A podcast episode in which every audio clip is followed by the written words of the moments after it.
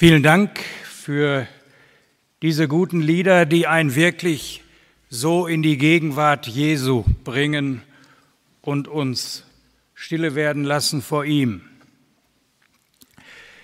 Liebe Schwestern und Brüder, es gibt Tage, an denen braucht man dringend etwas Helles und Frohes. Es gibt solche Tage vorzugsweise im November. Der November, der hätte es schwer, auf die Liste meiner Lieblingsmonate zu kommen. Auf den Mai und September, da würde ich sagen, die stehen bei mir ganz oben. Der Juni auch noch, wo unser Hochzeitstag liegt. Ich erinnere mich an Novembertage oben im Norden auch etwas schwerer, nieselgrau, stimmungsdunkel. So haben wir das schon hin und wieder mal erlebt. Aber der November im Rheinland, der ist ja nicht so, wie wir ihn heute erleben, mit Sonne. Und wenn man dann so über die Autobahn fährt, dann äh, kriegt man ja richtig Lust, nach Wermelskirchen zu fahren, weil die Sonne einen so fröhlich begleitet. Heute haben wir den letzten Sonntag des Kirchenjahres. Im Volksmund heißt er Totensonntag. Diese Bezeichnung macht das auch nicht besser. Man braucht dringend etwas Helles und Frohes. Was könnte das sein? Manchmal hilft schon etwas Kleines. Da kommt dann vielleicht, so wie heute Morgen, irgendwo die Sonne für einen Moment durch. Und dann wird's gleich etwas heller. Werdet ihr sicher auch beobachtet haben, wenn die Sonne scheint, dann sind die Leute um uns herum viel freundlicher und umgänglicher.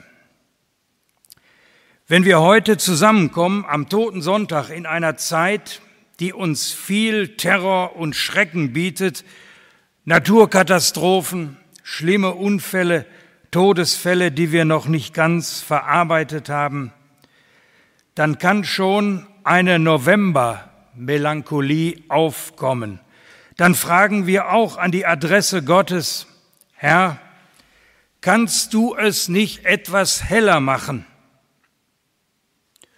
Und Jesus sagt, das tue ich gern kommt zusammen und schon wird's etwas heller, weil man dann nicht mehr ganz alleine ist.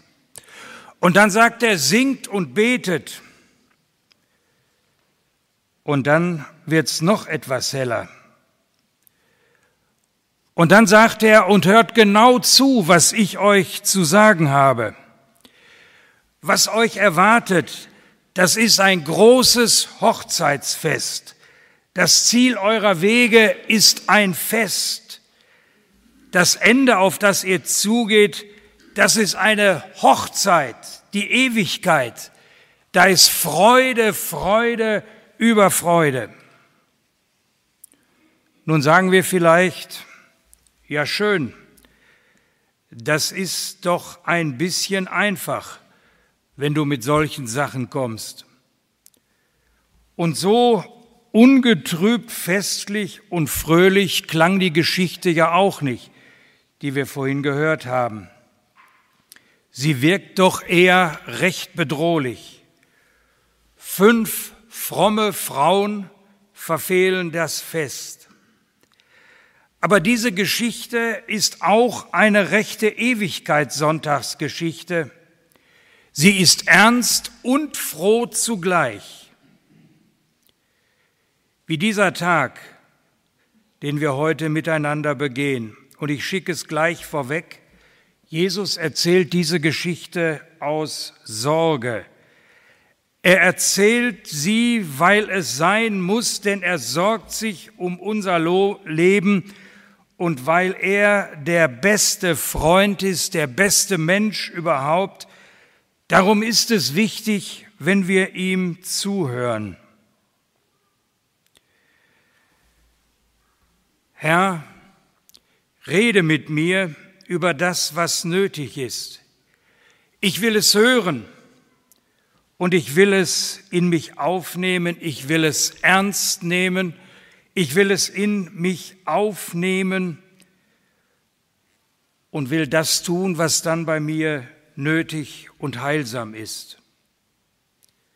Jesus sorgt sich darum, wir könnten am Ende zu den fünf Törichten gehören, und er sehnt sich doch danach, dass wir am Ende mit ihm zusammen an der großen Festtafel sitzen und mit ihm feiern, ewig. Und dazu erzählt er diese Geschichte, und die müssen wir uns zuerst anschauen, und das ist das Erste, und dann werden wir drei Entdeckungen in dieser Geschichte machen. An unserer Geschichte ist vieles alltäglich. So wurde wohl in Israel Hochzeit gefeiert. Und damals war es üblich, dass die Braut, von der wir nichts hören, mit den Brautjungfern, von denen wir viel hören, im Haus wartet. Der Bräutigam kommt, und dann gehen ihm die Brautjungfern entgegen, um ihn in Empfang zu nehmen. Da möchte man doch bei solch einer Geschichte gleich noch einmal heiraten. Dann aber geleiten die Brautjungfern den Bräutigam hier in der Geschichte und die Braut ins Haus des Bräutigams. Dort nämlich wird gefeiert. Sie begleiten das Brautpaar mit einem Lichterzug. Und dazu haben sie Fackeln, Stangen mit einem Feuergefäß und in dem Feuergefäß waren Lappen, die nur mit Öl getränkt waren und dann leuchteten, nachdem sie angezündet wurden. Unsere Jungfern waren also im Haus der Braut, der Bräutigam aber verspätet sich tüchtig. Sie schlafen ein. Dann aber Mitternacht heißt diese Stunde, dann rufen und wecken die Wächter alle auf. Der Bräutigam kommt, steht auf und nehmt die Lampen. Alle zehn reiben sich die Augen und jetzt kommt's drauf an. Die einen haben Öl für die Fackeln und die anderen nicht. Die mit Öl können dem Bräutigam entgegeneilen, die mit Öl haben es gut. Und sie können später mit Braut und Bräutigam im Hause feiern. Die anderen fünf, die zu wenig haben, nutzen das freundliche jüdische Ladenöffnungsgesetz und kaufen erst einmal Öl ein. Nur den Zug des Bräutigams, den verpassen sie. Und als sie endlich ankommen, will der Bräutigam nichts mehr von ihnen wissen. Und wir haben es ja vernommen, er sagt sogar, ich kenne euch nicht. Zu spät. Mit euch habe ich nichts mehr zu schaffen. Also diese Geschichte ist eigentlich über weite Strecken ganz logisch und einfach, aber an einer Stelle überhaupt nicht. Und genau so hat Jesus Geschichten erzählt. Die Leute hörten zu und nickten und dachten, so ist es, der kennt das Leben und darum redet er so mit uns. Aber dann kam die eine Stelle, an der die Geschichte aus den Fugen geriet.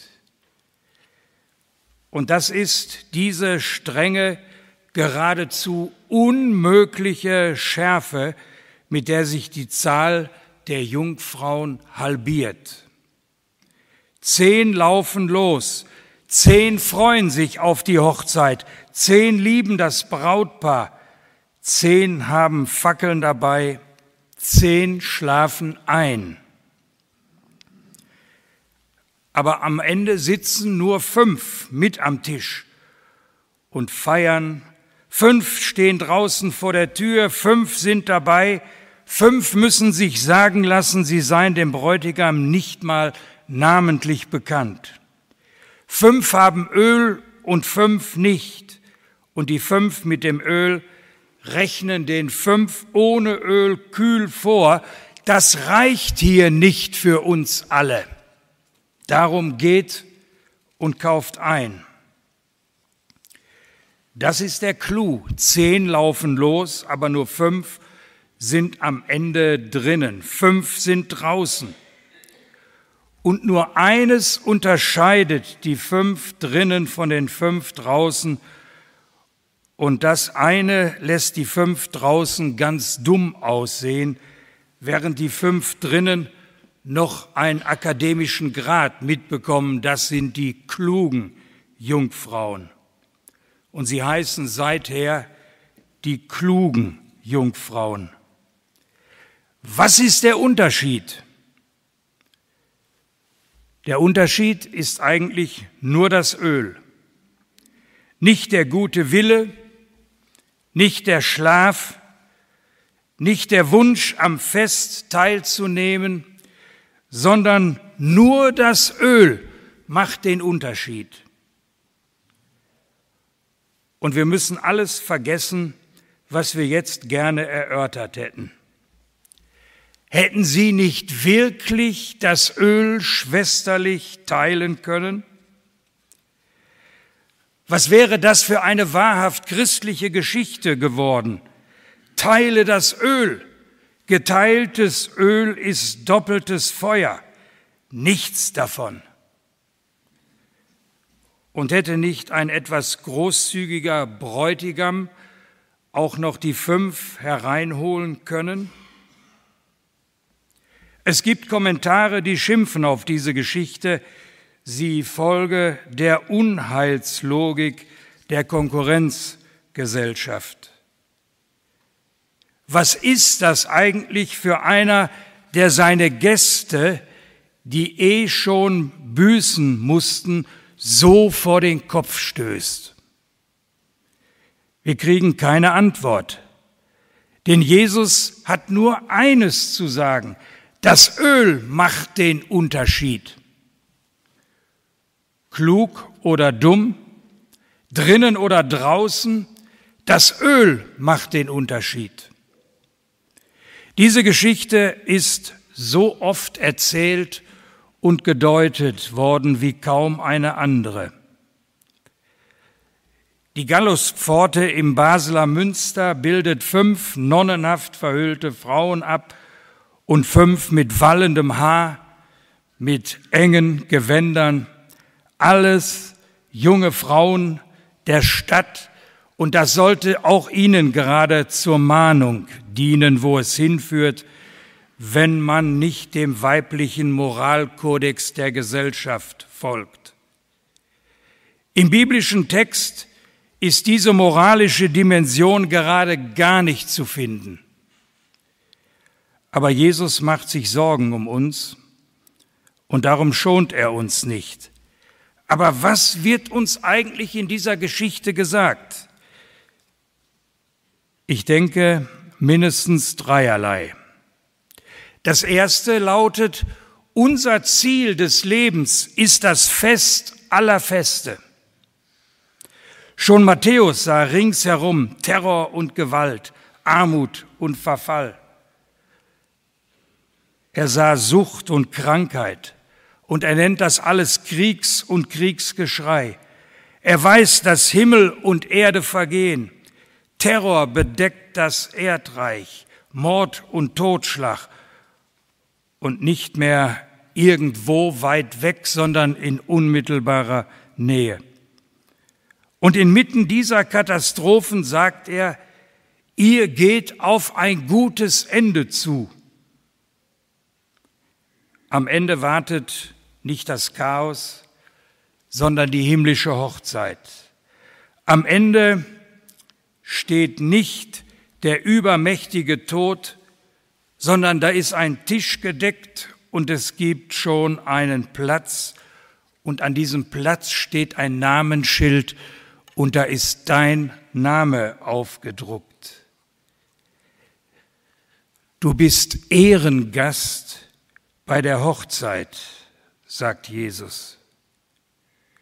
So ist das. Wir müssen es uns sagen lassen, weil wir es nicht fassen und unser Novemberherz es immer wieder vergisst.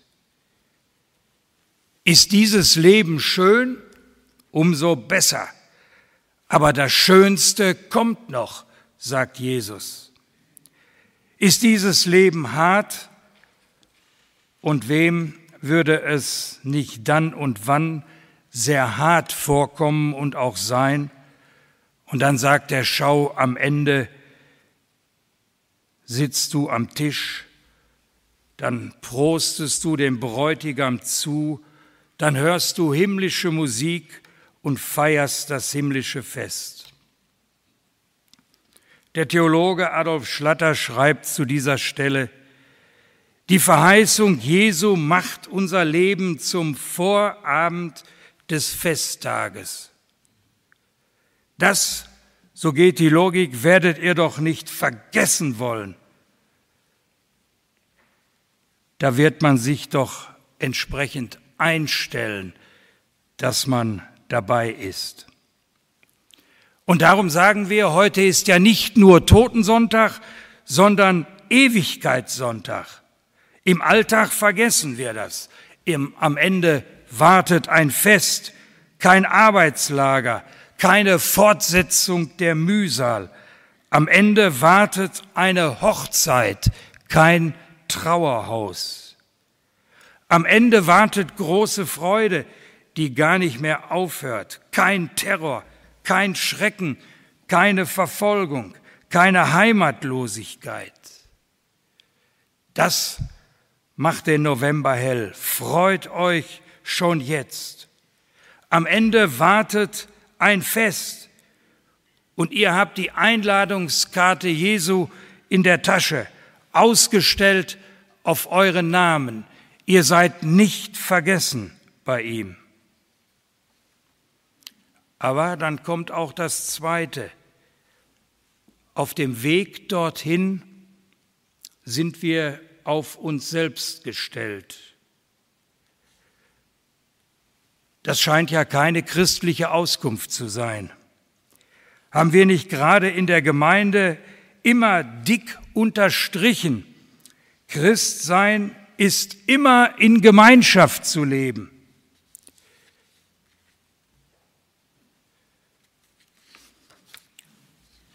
Ich bin Christ und weil ich Glied am Leibe Jesu bin, darum bin ich nie alleine. Ich bin immer eingebunden in eine große Gemeinschaft mit anderen Christen. Ich bin Christ, weil und solange ich ein lebendiger Stein im Haus des lebendigen Gottes bin. Und das ist das Gotteshaus der Gemeinde. Nicht in Backsteingotik oder Barockschmuck, sondern in lebendigen Menschen, zu denen ich mich halte. Ist das denn falsch? Nein, es ist absolut nicht falsch. Auch die Jungfrauen kommen ja als Schar daher. Aber es gibt etwas, das ich nicht an andere delegieren kann. Zu Deutsch, vor Gott bin ich nicht vertretbar. Ich kann nicht sagen, da fehlt mir zwar Entscheidendes, aber andere haben es ja. Nein, vor Gott bin ich nicht vertretbar. Für vieles gilt das andere, aber nicht für alles. Fehlt es mir an Gaben, dann muss ich in der Gemeinde keine Sorgen haben, dass die Gemeinde dadurch zu kurz kommt. Denn am Ende haben es andere, die mich dann hier vertreten können. Aber wenn es am Ende auf das Entscheidende ankommt, dann kann ich mich nicht vertreten lassen. Aber wo bin ich denn so unvertretbar? Im letzten und ersten bin ich nicht, bin ich nicht vertretbar. Ich muss selbst ein Verhältnis zu Christus haben, das von Liebe und Vertrauen, von Gehorsam und Treue bestimmt ist. Da bin ich unvertretbar. Dann kann ich mich nicht herausreden. Ich war doch in der Neuschäferhöhe. Ich war doch sogar im Urlaub in Gemeinden und habe dort, Herr, auf dein Wort gehört. Da stehe ich allein vor Gott da kann ich nicht sagen, gib mir von deinem Öl. Da muss ich selber für Öl in der Lampe sorgen. Es ist eine letzte Einsamkeit des Menschen. Sind wir auch herzlich verbunden miteinander, hier sind wir allein. Martin Luther sagte es so, keiner wird für den anderen sterben, sondern ein jeglicher in eigener Person für sich und mit dem Tod kämpfen. In die Ohren können wir uns wohl schreien, aber ein jeglicher muss für sich selbst geschickt sein in der Zeit des Todes. Ich werde dann nicht bei dir sein, noch du bei mir. Hierin, so muss ein jedermann selbst die Hauptstücke, so ein Christen belangen, wohl wissen und gerüstet sein. Der Tod macht diese letzte Einsamkeit sehr deutlich. Wer einmal einen Sterbenden begleitet hat, kennt das. Es gibt ein letztes Einsamsein, das wir auch von außen spüren. Es ist ein leises sich zurückziehen am Ende. Keiner von uns weiß, wie es wirklich ist, da muss jeder für sich durch, und ist er durch, steht er allein da, wo keiner von uns schon war. Der Tod zeigt uns etwas von unserer letzten Einsamkeit. Es ist wie ein Gehen im nächtlichen Nebel. Und dann werden wir gefragt, wie die Losung heißt, und dann müssen wir selbst es wissen, müssen uns selbst gegründet haben in Jesus. Und dann hebt sich der Nebel und wir stehen vor der Tür und sie wird weit geöffnet zum großen Fest. Und dann gehen wir an unseren Platz, wieder umgeben von denen, die uns vorangegangen sind.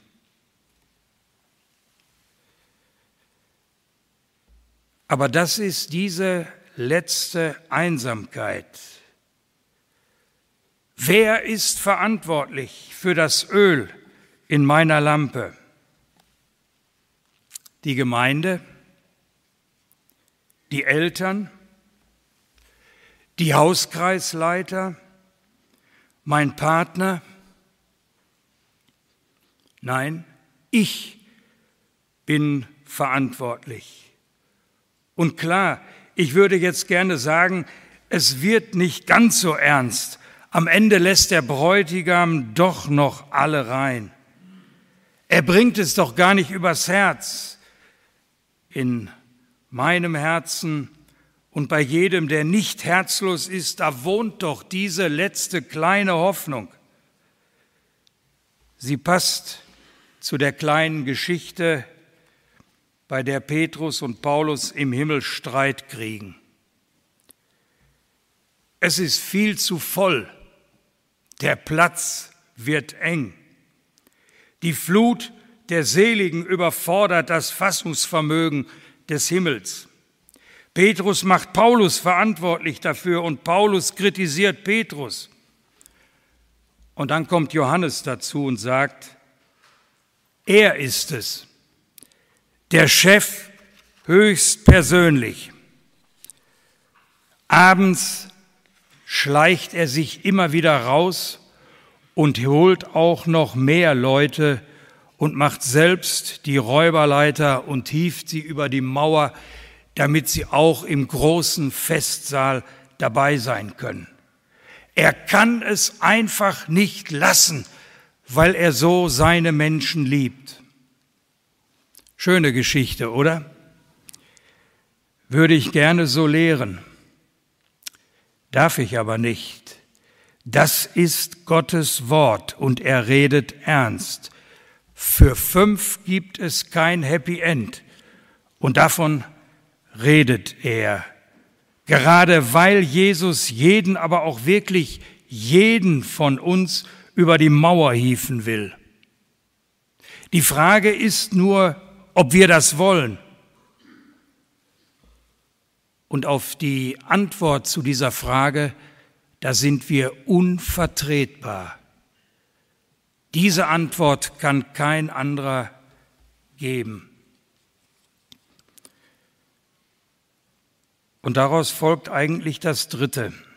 Heute geht es um kluge Einfalt. Ich weiß, die Spannung steigt jetzt tüchtig. Was ist denn nun das Öl? Das müssen wir doch wissen. Wenn das Öl ein so entscheidender Faktor ist, dann muss ich doch wissen, was dieses Öl ist und was den entscheidenden Unterschied macht. Was ist das Öl? Die Antwort ist, was das Öl ist, das den alles entscheidenden Unterschied macht, verrate ich euch nicht. Warum nicht? Weil was das Öl ist, das den alles entscheidenden Unterschied macht, was dieses Öl ist, weiß ich auch nicht. Und das mit Sinn. Was nämlich das Öl ist, das den Unterschied macht, das sollen wir auch gar nicht wissen.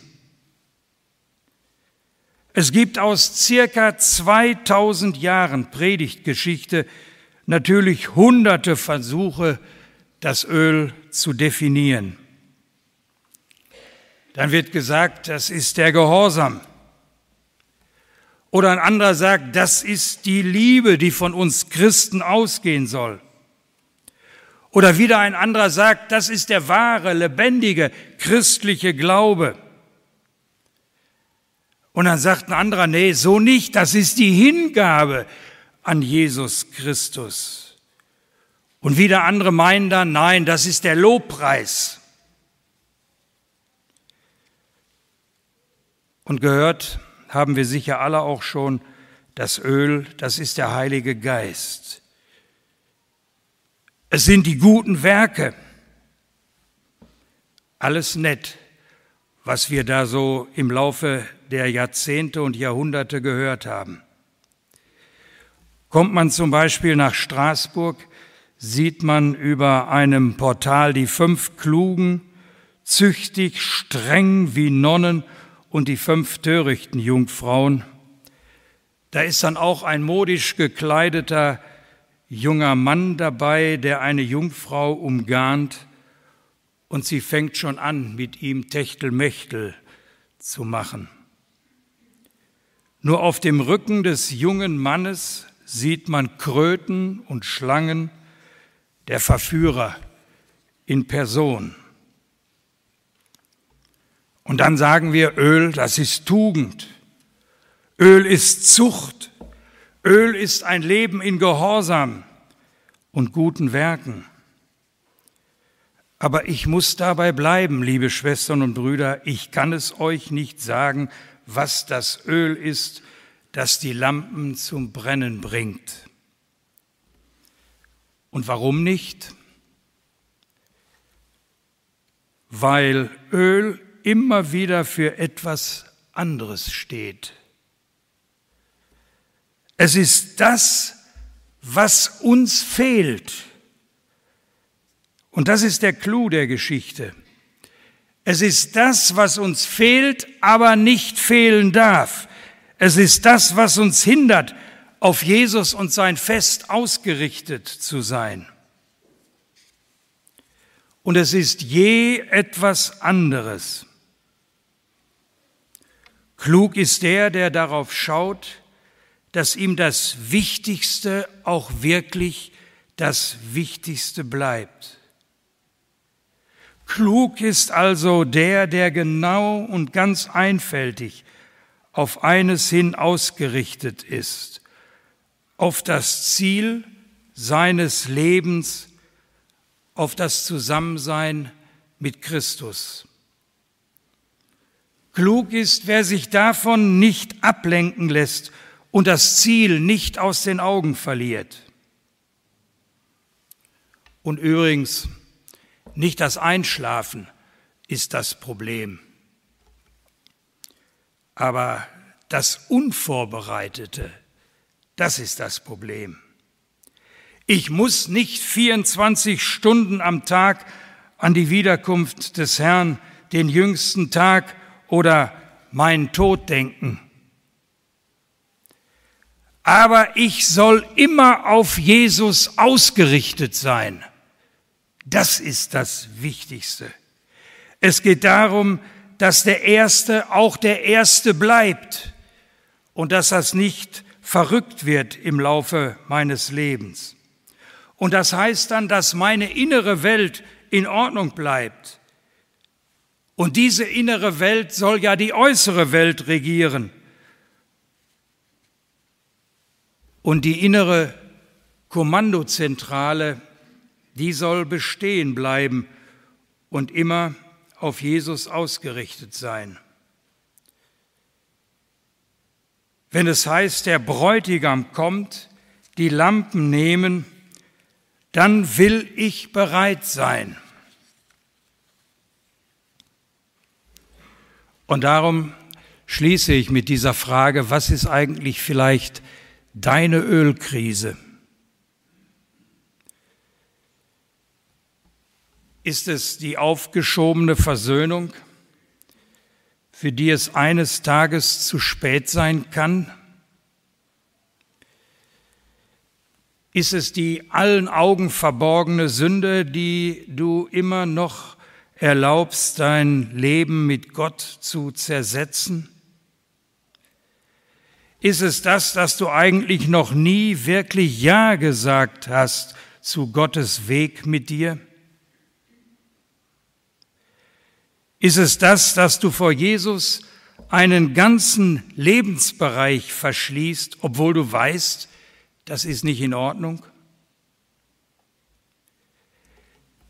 Fehlendes Öl ist immer das eine, das dich gerade wegzieht von Jesus. Es ist das eine, an das du dich niemals gewöhnen darfst. Und ich meine, wir, wüssten, wir wüssten das fest und ganz sicher immer von uns selbst. Und das ist das Entscheidende, dass wir das wissen, was uns von Jesus wegziehen will. Und darum lass uns das nicht zulassen, dass es dahin vordringt, wo wir ernsthafte Entscheidungen treffen und dann wissen, das müssten wir eigentlich tun. Und kaufe Öl, das heißt, kehr um, und zwar genau an der Stelle, von der du weißt, das müsste ich schon lange in Ordnung bringen. Heute, wenn du Gottes Klopfen hörst, das Anklopfen eines besorgten Christus, der dich doch an seinem Tisch haben will, dann höre und dann denke daran, jeder von uns soll am Festtisch Platz haben. Wir sind unvertretbar in unserem Ja zu Gott. Und das Öl macht den Unterschied, den einen Unterschied, der wirklich zählt. Und das Öl macht auch dem nebligen November sehr hell weil wir dann wissen, wir sind und bleiben in der Nähe unseres Herrn. Amen.